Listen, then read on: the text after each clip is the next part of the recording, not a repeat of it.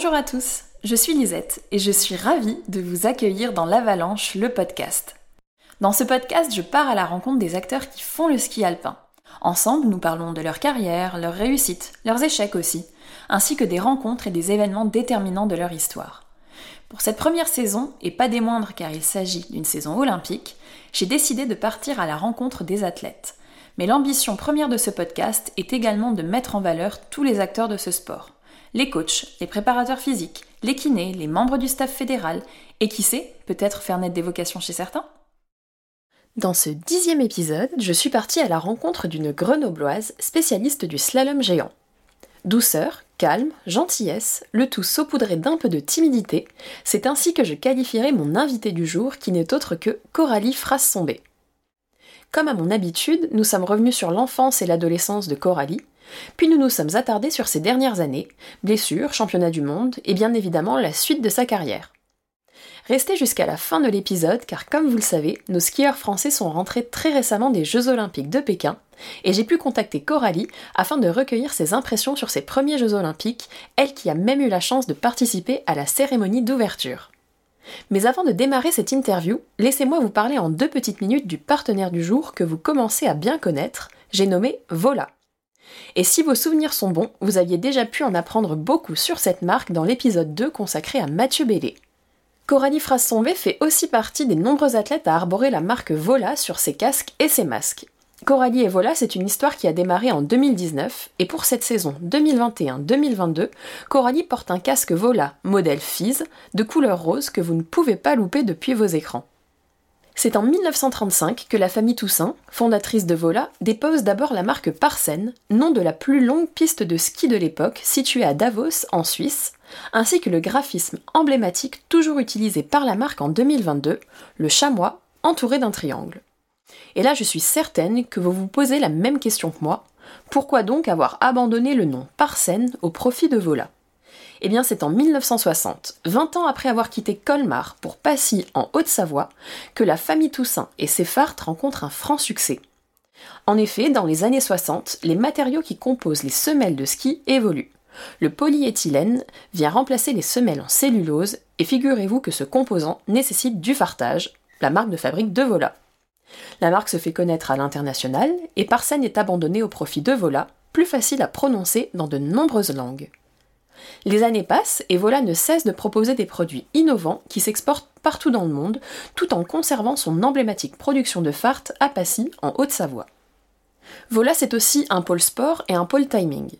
Dans le pôle sport, on retrouve les fartes, bien sûr, mais aussi les casques et les masques de vos skieurs et skieuses préférés, les lunettes de soleil, les bâtons, les chaussettes, les collants et le haut à manches longues. Et depuis cette année, Vola commercialise aussi sa propre gamme de textile care. Dans le pole timing, créé en 1995, la marque commercialise ses propres systèmes de chronométrage et de retransmission live pour le ski, l'équitation et l'automobile. Vola importe aussi en France les marques suivantes Energia Pura, protection de ski utilisée notamment par Coralie Frassombé, KV+, bâton de ski nordique, et SPM, piquet et équipement de sécurité des pistes. Vous l'aurez compris, Vola est une entreprise innovante qui a su traverser les époques et qui ne manque jamais d'idées. Et pour vous rendre compte du succès de cette entreprise familiale, voilà en quelques chiffres, c'est une marque distribuée dans 31 pays, qui compte près de 30 collaborateurs et qui accompagne 150 athlètes de 14 à 30 ans, méticuleusement sélectionnés et qui font rayonner Vola aux quatre coins du monde. Quel chemin parcouru depuis plus de 80 ans. Allez, c'est parti pour l'épisode 10 donc bonjour Coralie. Bonjour. Merci d'avoir accepté mon invitation. J'ai fait quelques recherches sur toi en amont pour préparer euh, l'interview et j'ai pu constater que tu avais une personnalité dans le ski qui était assez discrète. Tu sembles être une athlète assez calme, assez posée, peut-être que je me trompe. Donc je vais commencer par te poser une question qui paraît simple mais qui, tu verras, ne l'est pas tant que ça. Qui es-tu et comment te définis-tu? C'est pas mal, euh, le coup de la discrétion, c'est marrant qu'on puisse voir ça sur, sur Internet, ma foi. Ouais, euh, moi je suis plutôt, c'est ça, plutôt quelqu'un de discret, plutôt, plutôt quelqu'un... Euh, ouais, qui aime les, les sensations en fait. Voilà, je suis très observatrice de l'environnement, du ski alpin. L'avantage c'est qu'on est dans les montagnes et tout ça, donc souvent des paysages magnifiques. Quand même une très exigeante avec moi-même et un petit peu trop négative de temps en temps. Voilà, j'essaye de, j'aime pas trop les querelles, alors j'essaye de, voilà, d'être bien avec tout le monde et puis de faire mon, bonhomme de chemin. Et du coup, comment le ski est rentré dans ta vie? À quel moment euh, Qui t'a donné cette envie de, pratiquer ce sport? Euh, D'où te vient cette passion pour le ski alpin? Bah, C'est mes parents, tout simplement. moi, je suis de Grenoble, du coup, et euh, j'étais au ski club à Champs-Rousse. Donc, en fait, sur, sur mes premières années, vers 2-3 ans, j'ai tout de suite bien aimé ça. Je pense en fait on avait un chalet là-haut à Champs-Rousse et je passais mes vacances d'hiver à Champs-Rousse. Et, euh, et je me souviens qu'il y avait un téléski pas loin du chalet et je faisais des tours de téléski et ma mère euh, elle attendait au milieu et puis elle me voyait monter puis descendre puis monter puis descendre et puis j'arrêtais pas. Je faisais jusqu'à la fermeture. Un peu comme dans les bronzés fonds du ski en fait. C'est le... encore 10 km et on rentre. c'est ça, non. Euh Vraiment, euh, je pense que ça a été tout de suite une passion parce que finalement mes parents ils viennent pas vraiment de ce milieu-là, ils ont jamais vraiment fait du ski quand ils étaient en compétition du moins. Ma tante faisait du ski de fond, mais euh, du coup une vraie passion une fois que j'étais sur les planches quoi, dès que j'étais petite. Et c'est eux aussi qui t'ont euh, qui ont fait la personne exigeante que tu es avec toi-même, j'imagine. Oui, bah, c'est sûr qu'on devient peut-être, euh, de, de par notre éducation, on a des traits de caractère sûrement. Je sais pas, je sais pas vraiment d'où ça me vient. Après, je pense que le sport de haut niveau euh, fait que si on veut évoluer, il faut forcément euh, avoir une exigence envers soi-même, puis arriver à, à se faire mal un peu pour, pour pouvoir progresser chaque jour, aller un peu en dehors de notre zone de confort et puis et puis faire des, des meilleurs résultats, des meilleures performances. Et est-ce que tu as pensé assez jeune, par exemple? Est-ce que devenir une athlète de haut niveau, dès ton adolescence, c'était déjà un objectif? Ou alors est-ce que c'est venu parce que tu étais, bah, bonne sur les skis? Et puis cette porte s'est ouverte à toi un peu, euh, un peu naturellement. Euh, Voilà, Qui est-ce que tu étais en fait à, à 15 ans? Euh, quels, étaient tes rêves dans ce sport? Ben, C'est vrai j'ai pas vraiment rêvé d'être d'être sur les podiums. Enfin, c'est pas vraiment un truc qui m'a. Au club, j'avais mes parents qui m'accompagnaient aux courses. Ma mère, elle m'échauffait. Mon père, il me faisait les skis. L'entraîneur, il était sur la piste et tout ça. Et, et j'ai toujours été bonne. Et au fur et à mesure, bah, j'ai, aimé ça. Parce qu'après, c'est vrai, quand on fait des bons résultats, on aime bien. Et puis, c'est ces sensations de glisse, tout ça. J'aime beaucoup ce sport aussi euh, par les sensations que ça me procure. Et euh, petit à petit, bah, quand on fait des bons résultats, j'ai été euh, au lycée d'été à Albertville, donc, où on, a cours l'été pour pouvoir libérer au maximum l'hiver, et on fait un lycée en 4 ans. Et je suis rentrée à la Fédé et, et petit à petit, ben voilà, j'avais envie de performer. C'est arrivé comme ça, mais c'est vrai que ça n'a jamais été vraiment un rêve, un rêve d'enfant. Et à quel moment tu as choisi de t'orienter vers des disciplines plutôt techniques, plus que sur des disciplines de vitesse par exemple? Après, après, quelques années à la Fédé, on, s'entraîne plus souvent euh, dans les disciplines où on est les meilleurs, où on est le meilleur, où on a les meilleures performances. Et c'est vrai que j'aimais beaucoup la vitesse étant jeune sur mes premières années euh, dans les courses internationales. Et euh, je me suis blessée quand même gravement le genou sur euh, ma première compétition Coupe d'Europe. Donc c'était, euh, enfin en fait en descente, c'était en descente. On commence par des entraînements, puis après des courses. Et c'était au premier entraînement, j'ai sauté une bosse pas bien, je me suis écrasée. Et c'est vrai qu'il a fallu reconstruire de la confiance. Et en, dans les disciplines de vitesse, ça a été assez long et assez difficile de de reprendre des risques, quoi, suffisamment pour, euh, pour être vite, quoi. C'est bien que tu me parles justement de, tes blessures, parce que c'était mon, point suivant. Et euh, donc j'ai lu en fait dans, une interview, alors je sais plus pour quel, pour quel journal, que tu avais été euh, satisfaite par ta saison 2019-2020, mais que tu n'étais pas non plus euphorique. Euh, tu as aussi entre les 11e et les 13e places en géant et tu finis 17e de la Coupe du Monde de géant qui était déjà ton meilleur résultat en carrière en 2017.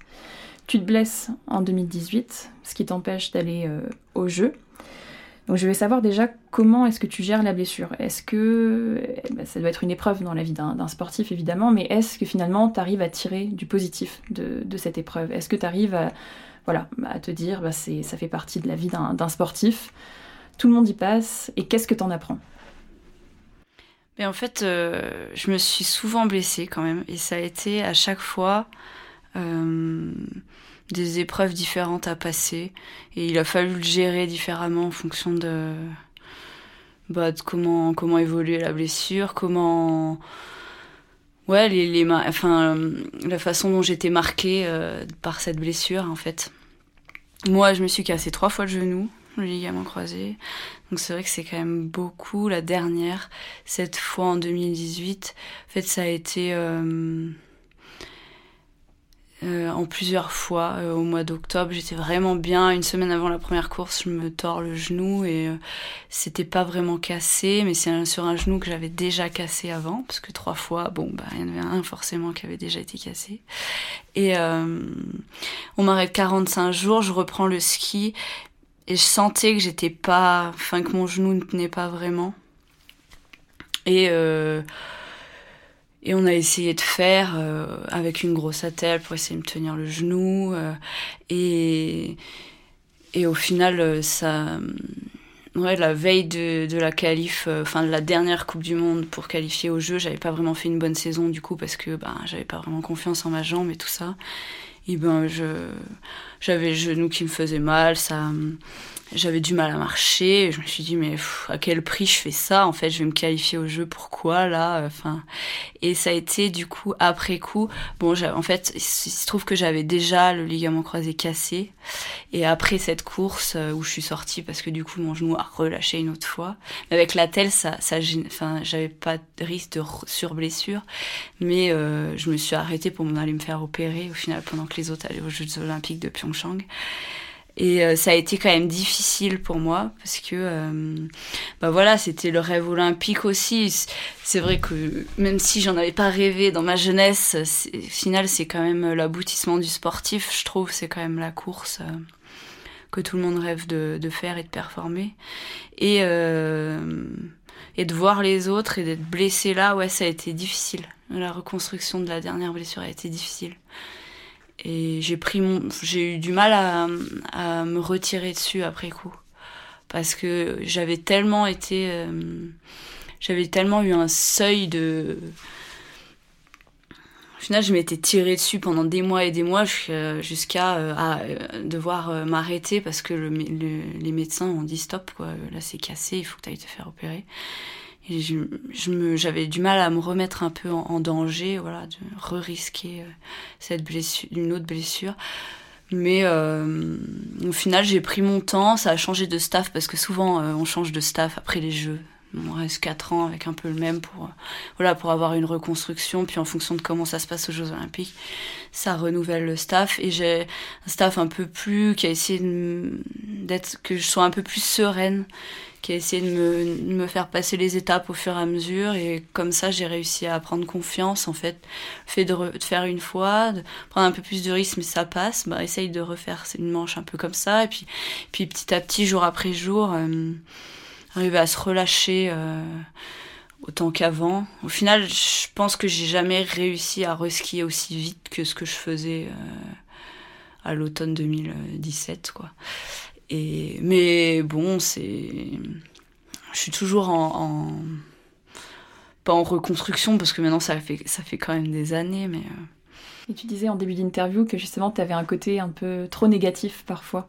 Est-ce que justement, quand tu te blesses, euh, quand tu mets un terme à, ta carrière pendant plusieurs mois, est-ce que justement ça ne n'augmente pas davantage ce côté négatif que tu as, chez toi? Comment tu te qualifies d'une personne un peu, de personne un peu négative, mais comment finalement tu arrives à, à, te relever? Parce que finalement tu reviens quand même sur les skis, et c'est quoi? C'est la, la, passion vraiment qui, qui t'habite pour ce sport qui fait que bah voilà, tu te relèves et tu repars sur les skis, même si t'es pas aussi rapide que, voilà, que dans les tes précédentes années. Est-ce que ta personnalité négative, elle, euh, elle influe sur, euh, sur les blessures? Bah, Je pense que j'arrive à me relever parce que je suis négative, mais j'essaye de, de me caresser un peu dans le sens du poil certaines fois parce que euh, c'est vrai que si on veut évoluer, on se dit bah, c'était une bonne étape ce jour-là, c'est peut-être pas ce qu'on veut, enfin ce que je veux réellement, mais mais voilà, il faut arriver à reconstruire, quoi. J'ai souvent mis du temps, parce qu'il y en a qui, qui se blessent, et puis paf, euh, hop, six mois après, euh, ils remontent sur les skis, ils sont à bloc, euh, engagement maximum, tout ça. Moi, j'ai toujours besoin de tranquille, élever mon niveau doucement pour voir ça va, j'y arrive, ok. Et c'est pour ça peut-être que je suis née, enfin, je me dis j'ai pas vraiment confiance en ce que je suis capable de faire parce qu'il faut que je me prouve à l'entraînement ok là je peux faire un peu mieux. Ah ouais ah, finalement j'ai réussi à bien bien passer là. Ok bon bah, la prochaine fois j'essaye de faire pareil. Et mais mais ouais c'est ma personnalité j'essaye de, me combattre avec chaque jour ouais. c'est pas c'est pas forcément évident c'est sûr de, de combattre euh, d'aller à l'encontre de sa de sa nature oui il faut c'est un travail de tous les jours. Hein. Il faut.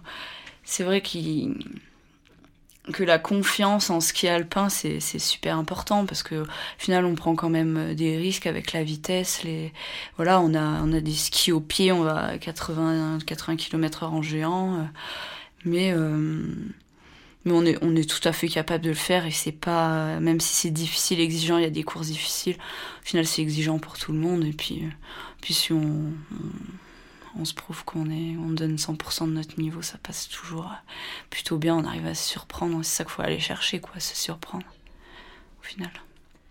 Et donc, la saison suivante, en 2019-2020, tu te reblesses sur le parallèle de Sestrières. Donc, je crois que tu es touché aux ischios et de nouveau aux genoux, si je ne dis pas de bêtises. Donc, ma question, c'est comment finalement tu as géré la saison suivante, la 2020-2021, sachant que d'une part, tu avais accumulé toutes ces blessures. Et d'autre part, il y a le Covid qui est arrivé, qui a rendu la saison hyper instable. Toi, quels ont été les moyens que tu as mis en œuvre pour optimiser au mieux cette saison? Oui, je me suis tordu le genou en enfourchant en fait au parallèle et euh, on va un petit peu moins vite en parallèle en fonction de comment on enfourche les portes. Euh, c'est vrai que le ski déclenche pas forcément et du coup ça m'a tordu le genou. Mais j'ai eu euh, à peu près un mois, un mois d'arrêt parce que bah, le temps que l'ischio se reforme un peu, et puis que c'était mon ligament latéral interne qui était un peu abîmé. Pas, pas une entorse très grave, j'ai pu, j'ai pu euh, reprendre l'entraînement, mais pareil, il a fallu reprendre confiance sur mon genou. Je sentais quand même que j'avais repris assez tôt, parce il tenait encore pas tellement bien mon genou. Donc avec euh, l'épreuve que j'avais passée quelques années avant, je me suis acheté tout de suite une attelle pour, pour voir qu'il ne, ne se dérobe pas sous moi. Et euh, au final, euh, ils nous ont annulé euh, parce qu'avec le Covid, on était donc au mois de mars 2020. Ils nous ont annulé la course à Auré, parce qu'on était en Suède à Auré, dernière Coupe du Monde. La veille de la course, tout le monde était là-haut le gouvernement suédois a annulé toutes les toutes les compétitions et du coup on est rentré et la fin de saison parce que en deux jours, paf, tout de suite confinement. Ça a été, je suis allongée sur le canapé, je suis assise sur le canapé. Bon, en trois jours, je suis passée de la veille de la Coupe du Monde à euh, bah t'es bloqué là, confiné. Bon. Et euh, bah j'étais pas vraiment tout à fait prête. Euh, je pense que ça aurait pas été des courses. Euh, final, ça aurait, ça été pas plus mal pour moi parce que ça a permis à mon genou de cicatriser totalement et de repartir sur une saison, une saison nouvelle, donc la saison dernière. 2020-2021. c'est ça. Justement, on y vient. Pour la préparer. Euh, ce que j'ai fait comme erreur l'année passée que j'ai pas refait cette année, c'est euh, parce que j'ai des douleurs un peu au genou qui traînent depuis euh, depuis bah, depuis ces blessures et puis au final faire 15 ans de, ski ça ça tape un peu sur les genoux. Et euh, donc j'ai fait une, une, petite injection d'acide hyaluronique, tout ça un peu plus tôt dans la saison pour la prépa, pour avoir une préparation où j'ai le genou qui est tranquille. Donc cette année par rapport à l'an passé, euh, j'ai eu une préparation sans douleur. C'est vrai que ça fait du bien. Parce que l'année passée, du coup, on n'a pas pu partir en hémisphère sud. D'habitude, on part en hémisphère sud au mois de septembre pour préparer les saisons. C'est super important pour moi parce que pendant trois semaines, on est focus ski. on pense ski, on mange ski, on dort ski. Voilà. Et, et c'est vrai que pas l'avoir, en plus mal au genou, ça a été un peu difficile ma préparation de la saison dernière. Ce qui fait que j'ai fait un début de saison qui était pas terrible, j'avais pas tellement confiance et puis j'ai accumulé les résultats un peu moyens. Le problème d'accumuler les résultats moyens, c'est fait qu'on recule en dossard à la start list. Et en dossard, on a besoin de faire des gros résultats. Et ça met de plus en plus de pression. Et euh, ouais, ça n'a pas été très évident à gérer. Mais euh, on a, on a eu bien trois semaines d'entraînement avant les championnats du monde de Cortina. Et ça m'a permis quand même de... Euh, mon genou allait mieux et petit à petit j'ai repris euh, un peu euh, des, kilomètres heure. Je sais pas si on peut dire ça comme ça, mais voilà, pour mieux, pour mieux finir. Donc on va revenir sur Cortina un peu plus tard, mais justement, je disais aussi dans une interview que le fait de partir dans les 15 premières sur une bonne piste, ça t'aidait à faire des bonnes premières manches. Mais que finalement, ça représentait que 10 à 20% du, boulot qui était à fournir et que tu avais un peu de mal à gérer parfois l'attente entre, entre les deux manches. En tout cas, c'est ce que j'ai lu. Et je voulais savoir justement, est-ce que tu peux nous expliquer comment se déroule cette attente, comment toi tu l'occupes, quelle en est la durée véritable euh, côté athlète Parce que, euh, voilà, côté spectateur, nous on est derrière notre télé, bon, les manches s'enchaînent, euh, on voit les premières partir la première manche, les dernières, et puis on revoit les dernières à la seconde manche repartir, donc ça s'enchaîne de manière quand même très très rapide. Donc toi, de ton côté, comment, comment se déroule cette attente? Au final, on sait pas tellement rapide, hein, parce qu'il y a trois heures entre la première et la deuxième manche quand même. Mais c'est vrai qu'à la télé, souvent, il y a les garçons, alors on voit les garçons, puis re les filles. ouais. Mais en fait, quand on arrive sur les premières Coupes du Monde qu'on fait, euh, on part un peu loin, donc l'attente, elle est entre la reco de la première manche et la première manche. Et si on a la, la chance d'être dans les 30 premiers, on est qualifié à la deuxième manche. Et là, il faut se dépêcher, reconnaissance, et paf, on part tout de suite, parce que si on est qualifié, c'est entre 25 et 30e, et vu que c'est inversé la deuxième manche, on part tout de suite. Et j'ai l'habitude de ça, que la première manche, quand je partais un peu loin, la première manche est plus exigeante parce que ça tape, tout ça, un peu. Et si euh, on fait une bonne première manche, plutôt pas mal, entre 15 et 20, et ben on a une meilleure piste à la 2 et ça s'enchaîne bien et on peut remonter des places. Et quelques années plus tard, c'est-à-dire euh, l'année dernière, c'était plutôt l'inverse, parce que j'avais gagné en dossard. Et donc mes premières manches étaient facilitantes, parce que je partais dans les 15 premières, donc entre 8 et 15 on est tiré au sort. Je partais vite, dans des bonnes conditions, je faisais des bonnes manches. J'arrivais, bon, ma meilleure place en première manche, ça a dû, être huitième. Et, euh, et là, c'est vrai qu'on a une plus longue attente. Et ça, j'avais pas vraiment... Euh, déjà expérimenté ça. Je me suis dit, euh, oui, parce qu'en fait, euh, il y a la reconnaissance et après toutes les filles partent, mais il y a quand même du temps entre les, entre les filles, pas mal de temps. Et euh, ça a été quelque chose qui a été difficile à gérer. Mes deuxièmes manches qui étaient un peu plus dégradées vu que je partais plus loin. Souvent un peu dans la nuit parce qu'au mois de décembre, janvier, 13h 14h15, commence à, le soleil commence à tomber.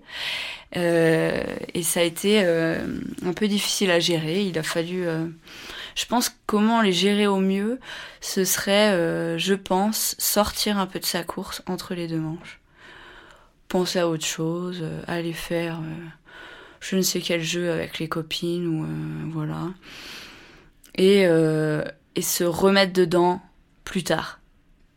Et le fait de rester un peu dedans, au final, on a du mal à garder la concentration pendant, pendant autant d'heures, en fait. Pendant euh, au moins trois heures, on a du mal à la garder. Et je pense que c'est, plutôt ça qu'il faut aller chercher et, et pas être vraiment focalisé sur le résultat. Parce qu'au final, quand on part tôt à la, première, à la deuxième manche, on regarde les autres descendre, on se dit alors quelle place je vais faire en fonction de ce qu'elles font. Et quand on part tard, c'est quelle place je vais faire en fonction de ce qu'elles ont fait avant au final. Et euh, c'est pas tout à fait la même position, c'est et puis un peu gérer ce ce, enfin le, le, stress aussi de la deuxième manche quoi. Ouais. Oui, parce que tu as, vraiment l'adrénaline qui, qui, doit augmenter. En deuxième manche, tu sais que voilà, tu pas le droit à l'erreur, c'est maintenant que tout se joue.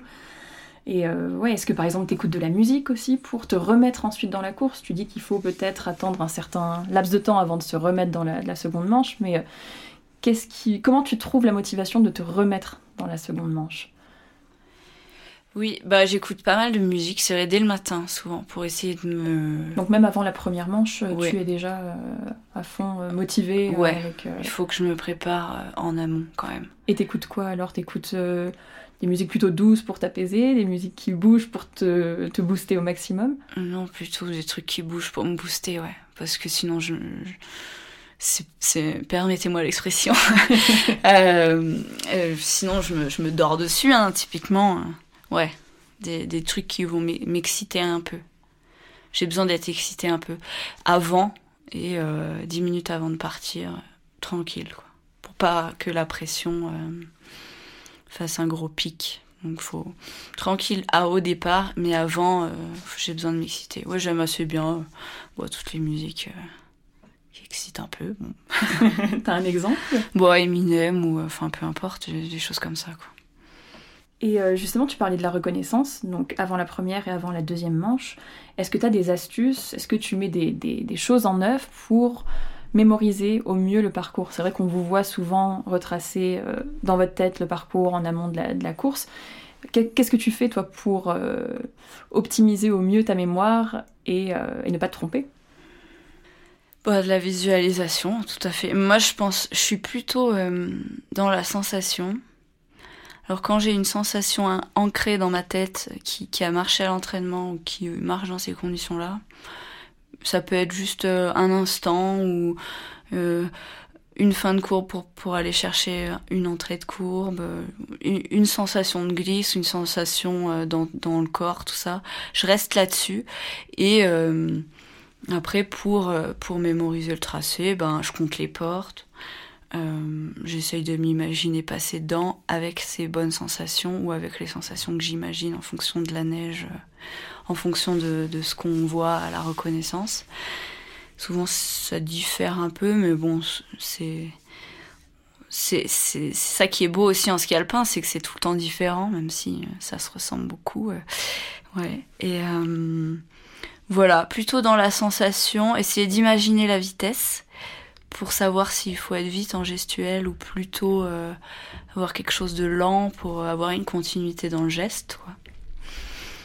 Oui, ou être rapide sur les pieds, voilà. Essayer de, d'imaginer ce que ça va pouvoir donner, compter les portes et puis, puis voir le terrain, regarder le terrain. En fait, je regarde beaucoup à l'arco, sans forcément mentaliser, il y, a, ça. Je regarde. Et souvent, euh, mon cerveau retient assez bien ce que j'ai ce que j'ai regardé. Quoi. Donc tu es visuel et aussi axé sur les sensations. Si on peut retenir deux choses, c'est, c'est ça en fait. Dans ta phase de reco, c'est vraiment euh, ce que tu mets euh, en avant pour, euh, pour maximiser au mieux ton, bah, ton expérience sur la piste ensuite quand tu t'élances. C'est ça, j'essaye de... En fait, le jour de la course, j'essaye de me faire confiance parce qu'on répète beaucoup à l'entraînement. On répète des manches, des manches, des manches, des jours à la filée des sensations différentes, des pistes différentes, des neiges différentes. Et je me dis là c'est la course, c'est plus le moment de réfléchir. Je suis, très, je suis aussi, je réfléchis beaucoup à l'entraînement et c'est ce que j'essaye de pas faire en course ou juste avoir des, petites lucidités à des moments où il y a une porte à ouvrir plus euh, et qu'il faut pas se faire avoir par exemple. Mais si je mentalise trop, je sais que mon geste il sera pas juste, ça va être trop saccadé, ça sera pas efficace. Ouais. Et donc du coup, pendant les championnats du monde de Cortina, maintenant on y revient, tu as réalisé ton meilleur résultat de la saison 2020-2021. Et donc tu as, obtenu une 14e place, si je dis pas de bêtises, après un passage dans le fauteuil de leader provisoire. Donc qu'est-ce qu'on ressent à ce moment-là quand on est dans le fauteuil rouge? Voilà, comment tu l'as vécu? Bah, de la fierté, mais de la fierté d'avoir réussi à faire une bonne deuxième manche. Parce que j'étais vraiment au bout du rouleau à la fin de ma, première manche qui a été ratée. Euh, j'ai fait 25e de la première manche, je crois, quelque chose comme ça. Et euh, ça a été une grosse grosse déception parce que ça, je commençais à prendre des tours à l'entraînement. J'avais fait neuvième au parallèle euh, deux jours avant. C'est plutôt une bonne course. Euh, et j'avais à cœur de, de... c'était une piste qui est pas tellement qui qui me correspondait. J'avais à cœur de, de bien faire et j'ai pas réussi à me lâcher dans cette première manche. J'étais bloquée, fini 25e, j'ai pris je sais plus combien de secondes, enfin. Et cette deuxième, cette deuxième manche, euh, c'était pour moi euh, le moyen de me lâcher, me dire c'est bon, de toute façon t'es 25e, t'as plus rien à perdre là. Euh, pour marquer euh, des points, de toute façon pour le classement, il faut être dans les 15. Donc enfin, il faut sortir le grand jeu quoi. Et tu l'as sorti. Et et je l'ai sorti. Mais c'est un peu c'est un peu mon, mon défaut aussi, c'est de c'est de réagir quand je suis au pied du mur. Parce que parce qu'à la, à la première manche j'avais euh, j'avais un peu trop de pression. Et du coup euh, j'ai eu du mal à la gérer. Du coup j'ai eu du mal à être libérée dans le tracé. Et euh, à la deuxième manche ben je me suis libérée et et du coup j'étais dans ce fauteuil. Je, suis arrivée avec une bonne seconde d'avance et et du coup voilà c'était c'était c'était super sympa après d'être dans dans le fauteuil. Et mon sponsor d'ailleurs m'a dit ah mais c'est pour ça tu as fait exprès pour euh, pouvoir que passer à la télé voir pour que pour que je puisse passer à la télé. Non c'est pas vrai mais bon.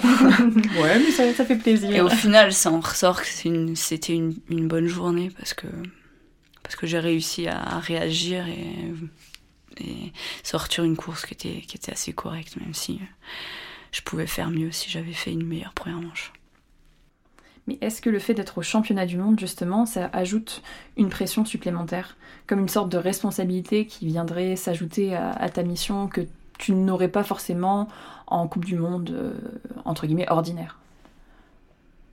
Ben un peu, c'est sûr, parce que c'est une fois tous les deux ans, et puis ça passe à la télé un peu en France et tout ça. On a un peu plus euh, suivi. Il y a un peu plus de médias, un peu plus... Euh, donc il y a toujours une pression un petit peu supplémentaire. Mais c'est une pression que j'avais réussi euh, bien à gérer euh, il y a deux, il y a du coup il y a trois ans euh, au championnat du monde de de Horé et que j'ai eu un peu plus de mal à gérer l'année dernière. Enfin, ouais. Du coup, mais c'est vrai que c'est c'est le matin qu'on se rend compte si on est stressé ou pas et j'ai du mal encore à changer de mode en fonction de voilà. Ok, très bien. Donc on arrive à la fin de, de l'entretien.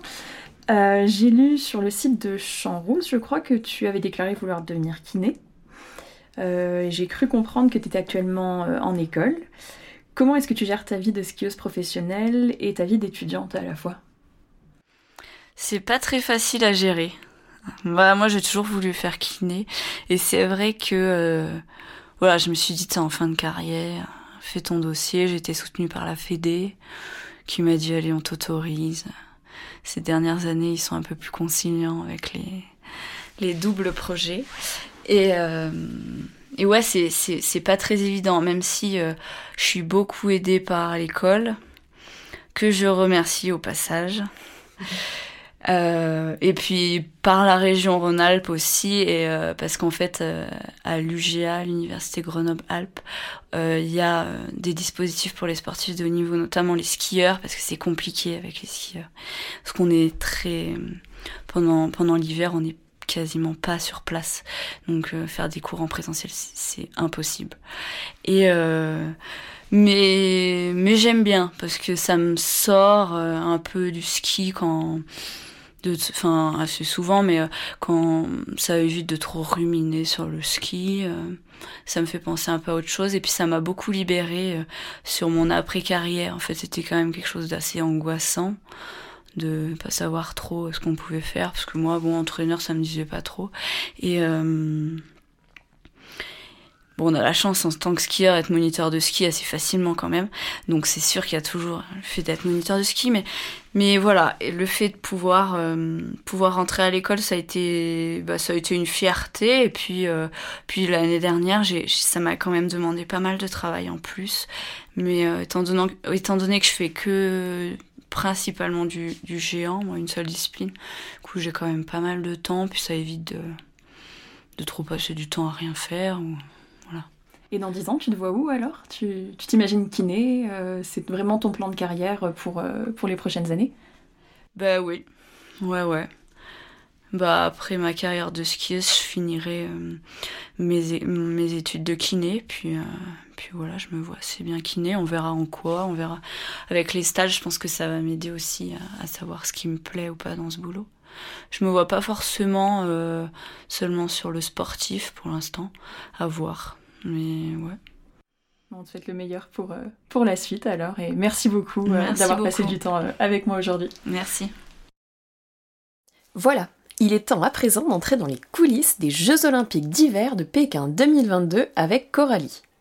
Restez encore quelques minutes avec nous pour en savoir un peu plus sur la cérémonie d'ouverture, la vie au sein du village olympique et les sensations ressenties par Coralie Frassombé lors du slalom géant. Salut Coralie, merci d'avoir accepté cette deuxième invitation. Donc, euh, je rappelle aux, personnes qui nous écoutent que tu as participé à tes premiers Jeux olympiques euh, à Pékin il y a quelques semaines. Donc l'objet de cette discussion, c'est un peu de recueillir tes impressions euh, tu as pu participer à la cérémonie d'ouverture durant laquelle Tessa Worley était porte-drapeau. Est-ce que tu peux nous raconter un petit peu ce moment? Oui, c'est vrai que c'était top de participer à cette cérémonie d'ouverture, sachant qu'on avait notre, euh, notre course qui était, qui était quelques jours après. Donc on a pu euh, se rendre à Pékin dans ce magnifique stade. C'était une grande fierté de voilà participer à, cette fête et sachant que Tessa était porte-drapeau, euh, on avait à cœur de, partager euh, toute cette belle énergie de l'équipe de France et voilà, euh, j'en garde un super souvenir. Le stade était vraiment magnifique. En cinq minutes, on s'est on s'est dit qu'on devait faire quelque chose pour marquer un peu le coup et on s'est dit qu'on allait faire ce V de, la victoire. voilà.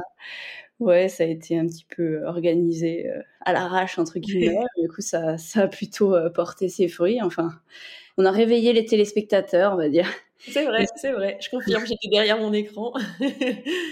Et il faisait pas trop froid euh, on s'était beaucoup habillés, mais c'est vrai que les vestes, le coq sportif bleu, blanc, rouge était très chaude, donc ça c'était top. c'est vrai que ce stade était vraiment grandiose. Quand on est arrivé, c'était plein d'émotions, plein d'énergie. Voilà, j'avais à cœur ben, de récupérer toute cette belle énergie pour, euh, m'en servir pour les courses, quoi.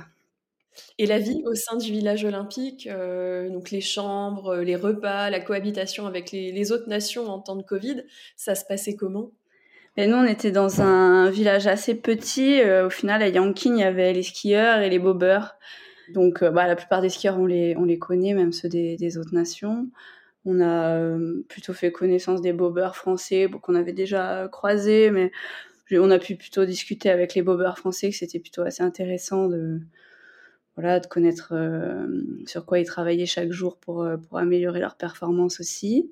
Après, c'était un petit peu plus difficile de communiquer avec les étrangers, parce que dans le village, où là on avait des espèces de bâtiments où on logeait. Donc nous on était avec les Lettons, euh, les Coréens, euh, mais voilà on avait un étage de français. Et puis euh, il y a un repas commun.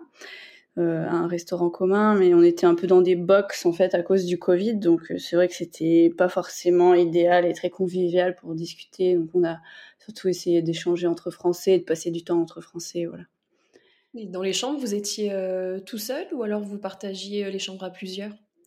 Bah, Moi, j'étais avec euh, Nasta jusqu'à son salon. Elle est partie quelques jours après le salon, donc j'ai été après une bonne semaine, dix jours toute seule. c'est vrai que ça a été un petit peu un petit peu long. Nous, on avait du coup notre géant au tout début et puis le team event à la toute fin. Donc, il y avait une période de transition à gérer. On a eu un peu de repos. On a pu aller à Yankaku, euh, je sais pas si ça se prononce bien comme ça, et voir un peu le ski de fond, le biathlon, donc ça c'était top. Et puis leur village qui était vraiment immense pour le coup, il y avait beaucoup de disciplines là-bas. Et voilà, on s'est un petit peu entraîné, les conditions d'entraînement étaient, étaient vraiment bien. Mais c'est vrai que c'était voilà un petit peu long, un petit peu long sur la fin de, de trouver des, des, occupations. Il y avait un peu des, des bâtiments où on pouvait jouer. il y avait un peu de réalité virtuelle. Il y avait quelques découvertes aussi de la culture chinoise, donc c'était assez sympa. Mais voilà, une fois qu'il y a passé quelques, quelques fois, ça, on a vite fait le tour, on va dire. Ok, bah super. Et donc tu finis 17e du géant en faisant le troisième meilleur temps de la deuxième manche, donc euh, super résultat. Et en réécoutant notre première interview, j'ai remarqué que c'était à peu près le même schéma qu'au championnat du monde de Cortina, où tu te révèles vraiment en deuxième manche. Euh, voilà, est-ce que tu as retrouvé des sensations un petit peu similaires entre ces deux événements où tu te retrouves sur des courses euh, à médailles Donc voilà, est-ce que tu peux m'en parler un petit peu? Oui, bah c'est vrai qu'au final le résultat est à peu près euh, comme à Cortina, mais en fait euh, à Cortina j'étais très stressée la première manche et j'étais toute bloquée. Là, euh, j'étais pas spécialement stressée, j'étais plutôt bien. J'avais à cœur de, de bien faire et au final j'ai pas réussi à trouver le rythme du tracé. J'ai fait des bonnes portions et des grosses grosses fautes. Euh, donc, euh, ce qui fait que je fais, une, première manche vraiment moyenne, qui est même beaucoup presque moins bonne que Cortina.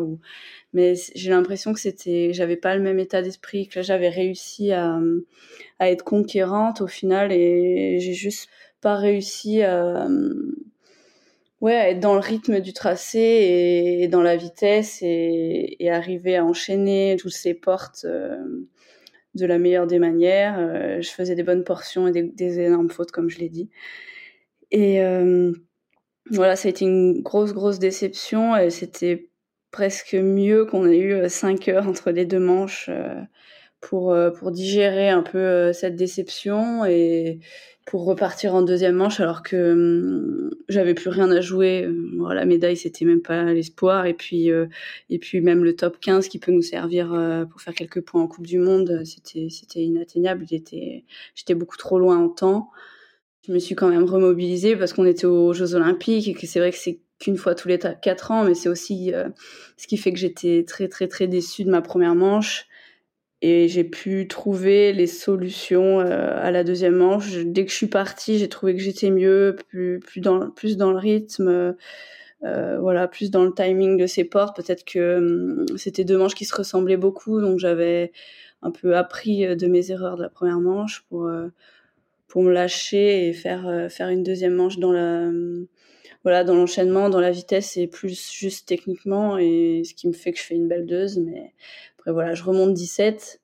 Euh, T'es pas loin du top 15 finalement. pas loin du top 15, mais bon, c'était, ça me confirme que c'était inatteignable parce que je pense que j'ai vraiment ce qui est mon meilleur niveau à cette deuxième manche. Et, voilà, bah après, je suis pas, je suis déçue de ma course, c'est sûr. Après, je suis aussi fière d'avoir euh, rien lâché et d'avoir euh, honoré au maximum ce, ce dossard, euh, ce dossard olympique. Oui, puis ensuite, euh, moi j'ai trouvé que tu faisais des, beaux passages sur le, team event, donc à la fin des JO.